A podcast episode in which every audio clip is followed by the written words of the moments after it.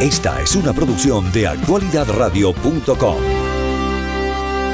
Tenemos un invitado, está con nosotros Arthur Garfer. Eh, él es coronel de las tropas especiales del ejército de los Estados Unidos, un gran conocedor, ha participado en muchas operaciones con su, con su brigada, eh, conoce perfectamente el conflicto en, Oriente Medio y ya ha estado además con nosotros en el programa Carlos y Agustín para que eh, para darnos bueno pues obviamente bajo su, su, su punto de vista qué se puede esperar en las próximas horas. Aún lo que no tenemos experiencia militar, sabemos que ese combate, como el que vimos en Fallujah, como eh, el que hubo en ciertas ciudades alemanas durante la Segunda Guerra Mundial, es el peor para ustedes los militares porque es un, un enemigo que ya no está en el frente de batalla, puede estar en, un tejado, puede estar parapetado en una habitación, puede estar escondido debajo de una alcantarilla. O sea, el soldado enfrenta a un enemigo que potencialmente puede estar a 360 grados a la redonda.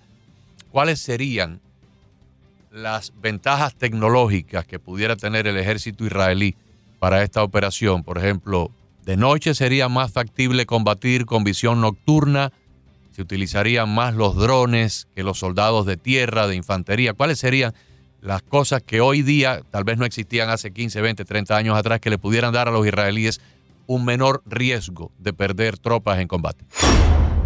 Claro, bueno, desde el sábado hemos visto cómo Israel pues eh, ha bombardeado ¿no? sobre 1.200 eh, objetivos dentro de la franja de Gaza, eh, tanto de comando y control, puntos de almacenaje, puntos de asamblea de Hamas. Esto, o sea que esa es una primera fase, es, es debilitar totalmente a Hamas. Ya cuando lleguen a un punto de decisión, el comando mayor de Israel, pues van a llegar a un punto de decisión y decir, ok, vamos a empezar ahora a emplear otras tecnologías. Vamos a empezar ahora a mover con drones, vamos a empezar ahora a mover con satélites. Eh, créeme que todas las operaciones van a ser nocturnas, no van a ser de día. Esto, y entonces también hay que usar eh, de, ventaja, ¿no? Eh, mañana es eh, el día de, de, rezo, ¿no? de, de, los musulmanes. O, sea que, a mí no me sorprendería de ninguna manera que esta noche empiecen ya las incursiones eh, por tierra hacia, hacia, hacia Gaza.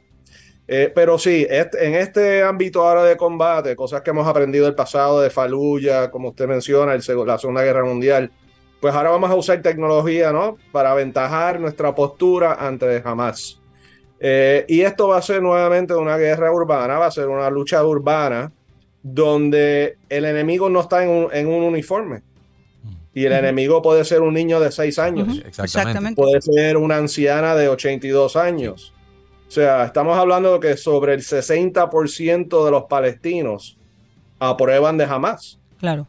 Y de Hezbollah. O sea que esto es una guerra que va a ser una guerra eh, y ahora mismo hay fuerzas, créame que hay fuerzas especiales israelíes metidos ya allí. Esto probablemente son palestinos, son palestinos judíos. Eh, y están recolectando toda la información necesaria. Y ya, ya prontamente pues empezará la, la, guerra eh, como tal. como tal. Arthur, qué bueno que has, que has comentado eso, porque mucha gente no entiende. Muchos, muchas personas dicen, eh, obviamente la población palestina no tiene, no tiene la culpa, están siendo también asediados, etcétera, etcétera. Pero la gente tiene que entender que todo el aparato logístico de Hamas, incluyendo Hamas, eh, tiene el control sobre la franja de Gaza y ese 70% de personas apoyan a Gaza, han crecido, apoyan a, Hamas, han crecido con esa idea en la mente de que eh, el que va a, al cielo en, guerra, o sea, el que, el que mata en guerra va directamente al cielo. Y eso lo, lo Quiero decir, van de generación en generación, desde que eran niños. Yo recuerdo que Golda Meir decía, la paz en Oriente Medio se acabará cuando, cuando los palestinos amen más a sus hijos que lo que odian a Israel.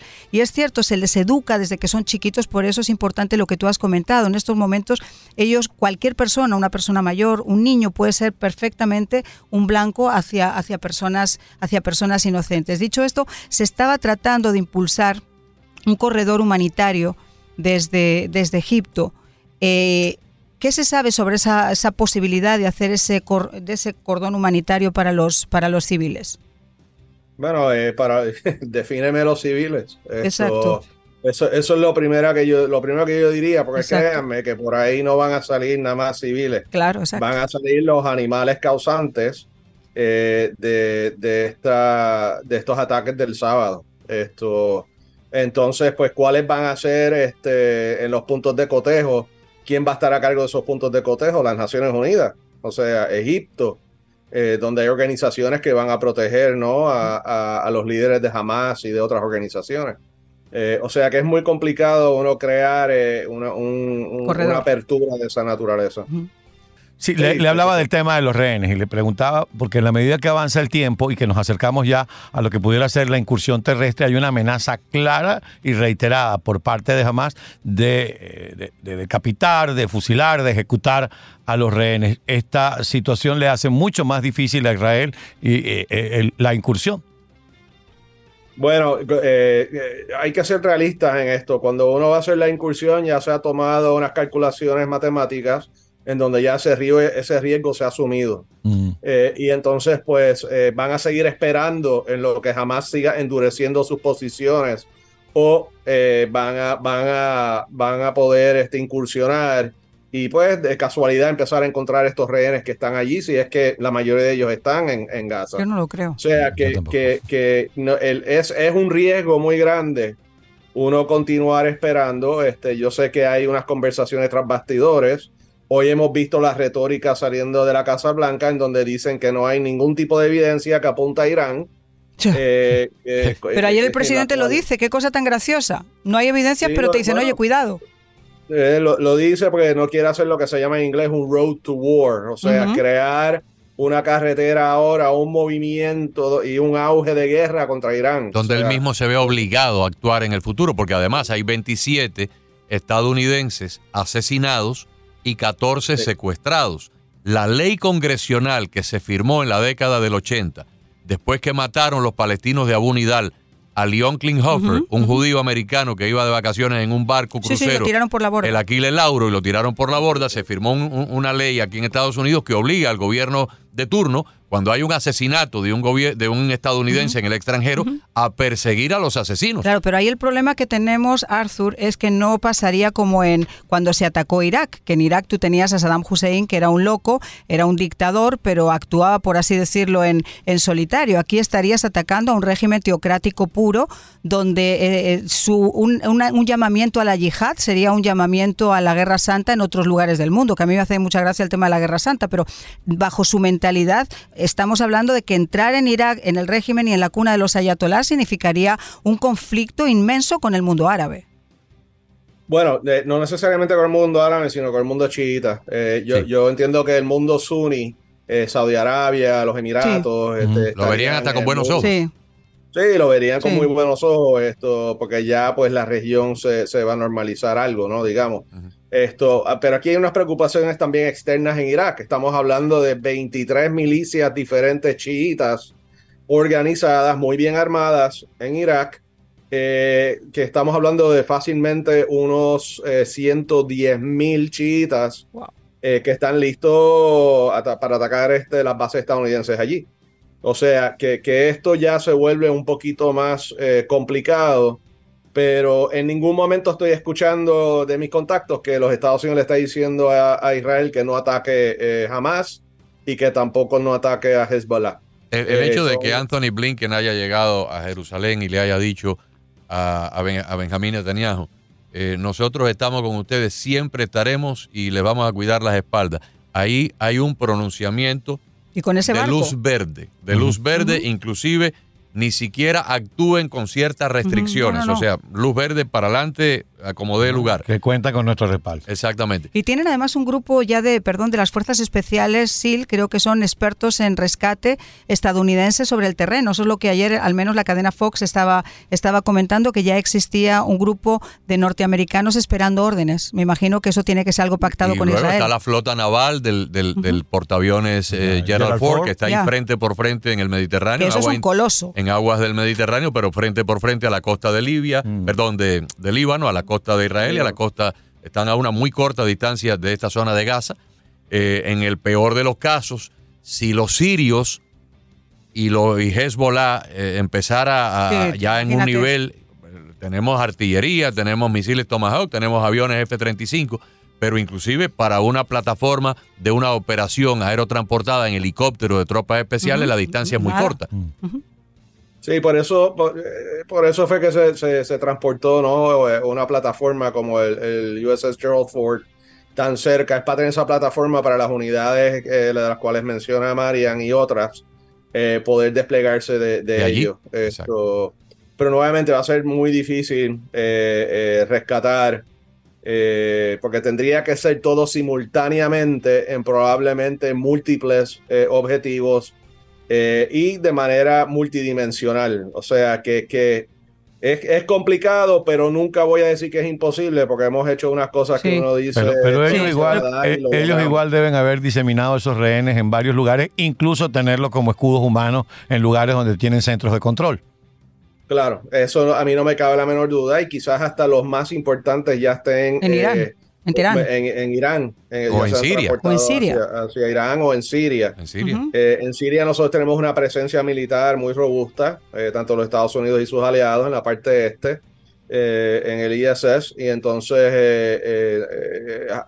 Assad tiene que estar muy nervioso porque tiene a Rusia que quizás también le está diciendo, y, entiendo que Putin le, le debería estar diciendo, mira, no te metas en esta situación, esto, haz todos los esfuerzos necesarios para, para mantenerte fuera de, de, este, de este problema que es de Hamas y de, Israel. Eh, pero no sabemos eh, si Assad eh, siga ese tipo de, de consejos. Por cierto, hoy, perdón, hoy, hoy aviones israelíes bombardearon los dos aeropuertos de Siria. Sí, claro. Alepo, y... Damasco. aparentemente porque la inteligencia israelí detectó que los iraníes iban a llevar armas aéreas, ¿no? A través de vuelos de, aviones y las iban a llevar a estos aeropuertos y bueno, inutilizaron las pistas para que no pudieran aterrizar. Pero ¿sabes lo que yo no entiendo? La posición, por ejemplo, de Qatar. Qatar, que es uno de los emiratos más, más ricos que existen, que en estos momentos incluso está jugando con el tema de, de volver a congelar el dinero que descongeló Biden etcétera, pero en Qatar es donde se encuentra eh, uno de los máximos líderes de Hamas y donde se supone que se han, se han hecho también esas reuniones estratégicas. Es como que en este conflicto, Arthur, uno no se puede fiar realmente ni del amigo ni del enemigo porque son como serpientes de dos cabezas. Sí, en el caso de Qatar ellos están buscando establecerse regionalmente como un punto de negociación para todo el mundo y, un punto de poder eh, mejorar la percepción global de ellos, ¿no? Recuérdense que hace unos cinco años ya ellos tenían problemas con Bahrein, con Saudi Arabia, con Emiratos, o sea, eh, por, por, apoyar hasta cierto punto a, Irán, ¿no? Eh, eh, y, y, también la administración Trump utilizó a Qatar como la base de negociación con, con los talibanes, ¿no? O sea, que que Qatar está buscando tratar de mejorar su, su perspectiva geopolítica eh, eh, y su posición geoestratégica eh, para beneficiarse ellos de alguna manera. con el Mundial de Fútbol se dieron como una especie de baño de rosas en la comunidad internacional. Que la pagaron muy bien, además. Ahora, yo, yo, yo no tengo experiencia personal de haber conocido, haber tenido negocios o haber hecho interacciones profesionales con nadie de ese mundo. Pero a mí siempre me han contado las personas que sí han tenido esas experiencias que este, esta mentalidad chiita es una mentalidad donde no se puede confiar para nada. No. Se, puede, se muestran como tus amigos y tus aliados por el día y por la noche son tus enemigos y están combatiendo contra ti o te están traicionando. Entonces es muy difícil Mira, en ese mundo establecer alianzas y establecer, eh, eh, porque por ejemplo Estados Unidos ha tenido una alianza sólida, firme con Jordania desde la época del rey Hussein y luego cuando murió el rey con su, con su hijo Abdullah. Y la, y la ha tenido con Egipto, inclusive desde la época de Anwar el Sadat, pasando por Mubarak y ahora con, con Al-Sisi. Pero con los otros países la cosa es difícil, es diferente. Fíjate, yo quería eh, retomar lo que había dicho, lo que había dicho Arthur cuando le preguntaba Carlos sobre el tema de los de los eh, de los eh, secuestrados, ¿no? De los rehenes. Y él estaba diciendo que aunque obviamente no lo puede decir, pero se han conseguido él y su, su, grupo han llegado a rescatar gente en, circunstancias muy complejas, en territorios muy similares.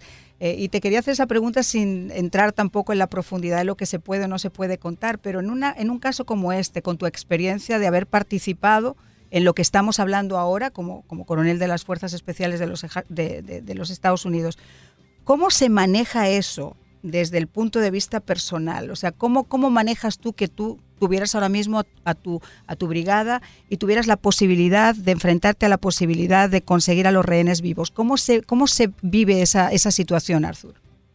Bueno, es una situación donde eh, el, entrenamiento entra primero. Este, eh, lo que yo siempre le he dicho a los muchachos míos que va en esos momentos cuando hacíamos ese tipo de operaciones es que olvídense de sus familias no piensen en sus hijos o sus esposas o sus ser queridos. Eh, tienen que pensar en la misión que nos queda adelante y uno tiene que entrenar específicamente para ese tipo de misión. Eh, uno, uno siempre está en la mente jugando. Eh, si pasa esto, ¿qué voy a hacer? Si pasa esto otro, ¿qué es lo que voy a hacer? y entonces como equipo, y entonces nosotros tenemos unas personas que vienen exterior, ¿no? Tenemos eh, en los deportes, ¿verdad? Tienen lo que se llama psicólogos de deporte, pues nosotros tenemos psicólogos eh, también que vienen para que vayas jugando en la mente eh, y vayas reflexionando qué es lo que tienes que hacer, cómo te vas a mover, qué es lo que va a surgir y prepararte para esas situaciones. no te puedo decir que uno no le da miedo, tampoco le voy a decir que a uno no se pone nervioso. Ya cuando uno se monta en la plataforma que te va a llevar al objetivo, pues eh, uno tiene unas mariposas en la barriga bastante serias, pero a la misma vez la mente de uno está pensando, ok, tan pronto llegue en la plataforma, mi primer paso es este, segundo paso, tercer paso.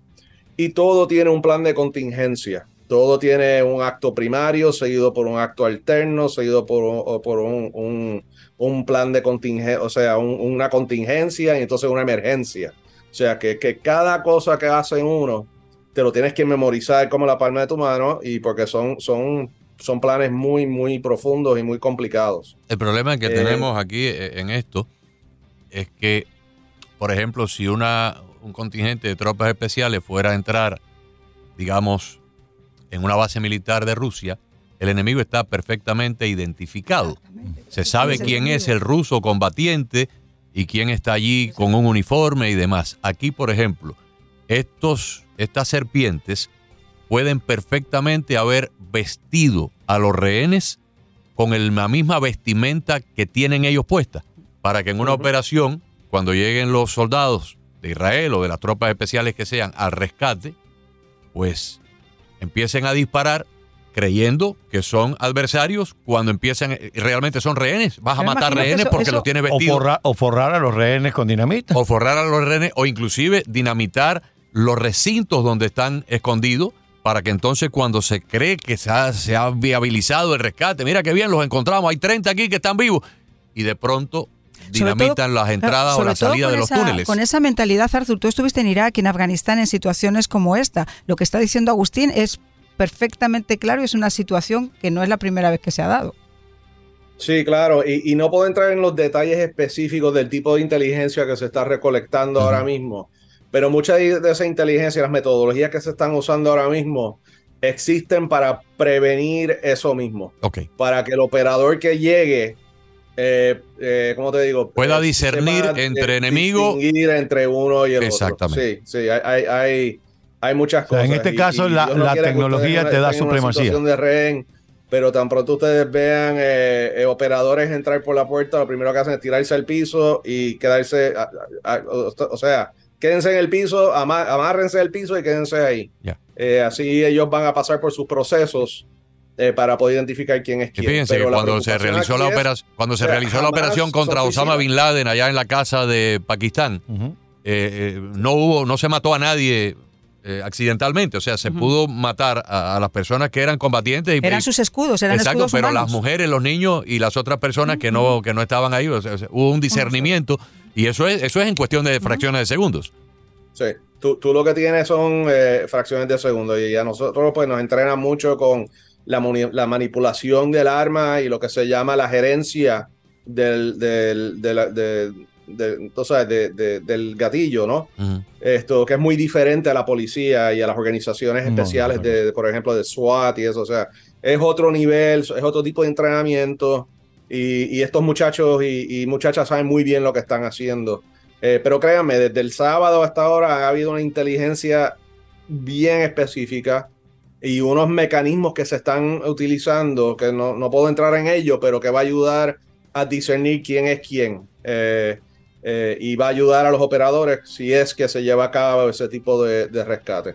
Ah, hay un dato que quisiera, eh, especulativo por supuesto, cuando se produjo la invasión de, Irak a Kuwait para dominar los pozos de petróleo y se convocó aquella coalición internacional estando Bush padre en la presidencia, lo primero que ocurrió fue un bombardeo de cerca de cuatro semanas, donde eran bombas y bombas y bombas y bombas y bombas de todos los aviones y de los misiles Tomahawk y demás.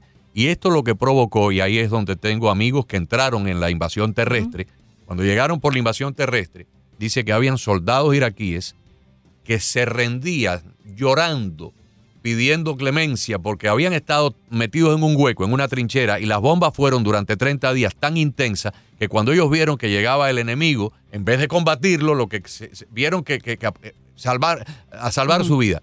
Cabe la posibilidad, coronel, que estos bombardeos de ablandamiento de la artillería y de la aviación israelí provoquen el mismo efecto después de 5, 6, 7 días bajo estas intensas bombas. Eh, suponemos que mucha de esa gente está bajo tierra eh, que, ya estén como aturdidos, que estén como desorientados y que el efecto de, la dinamita y de las bombas los, ah, los inhabilite para combatir. No, de ninguna manera. Estos, son, estos son personas que son, son, son duras.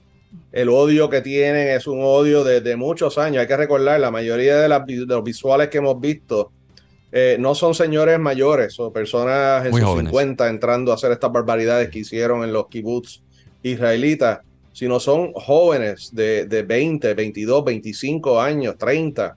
O sea, ellos llevan 30 años de odio diario, 24-7, 365 hacia Israel y el Estado israelí.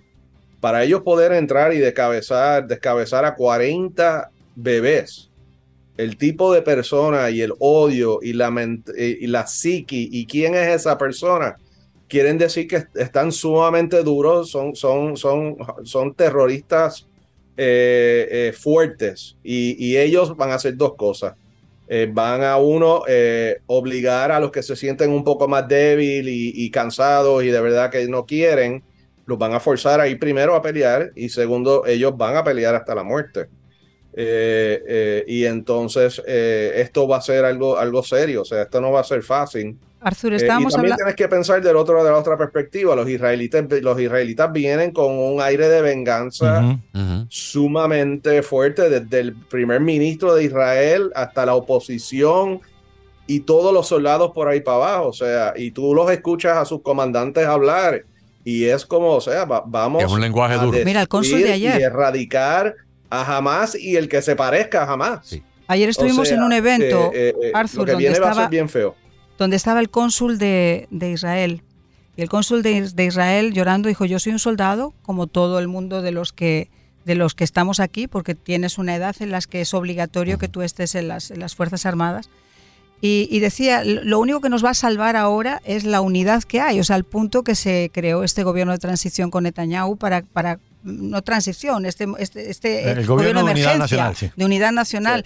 Pero ahora, yo te quería preguntar otra cosa, Arthur. El, el, en el tema este que estábamos hablando del brutal ataque que vimos el sábado, ya comentábamos que incluso en las guerras existen ciertas reglas y que aquí se han roto todas, no queda, no queda una. La humanidad nuestra y nuestra forma de ver la vida es impensable llegar a entender el paradigma con la que lo miran estos, estos salvajes pero cuando se habla de paz y tanto se llenan la boca de la palabra paz y paz, obviamente a todo el mundo le encantaría vivir en un mundo en paz, pero esto me recuerda a los concursos de belleza donde paz en el mundo, todo está perfecto. Pero cuando tienes un grupo de salvajes como Hamas, que su constitución como tal su misión última es acabar con el Estado de Israel y reconocer que no se puede vivir en un mundo en paz y que nunca van a tener la paz con, con, eh, con Israel, En un caso como ese, ¿qué clase de paz estaríamos hablando? Se hablaría de una tregua, como se le han dado treguas en muchas ocasiones, pero las treguas te hacen incluso alimentar más odio y ganar tiempo, como han ganado tiempo en esta última ocasión, para planear este ataque brutal. Bueno, hay que recordar siempre que, que las leyes de guerra o el ROE siempre aplica a las naciones de ley y orden.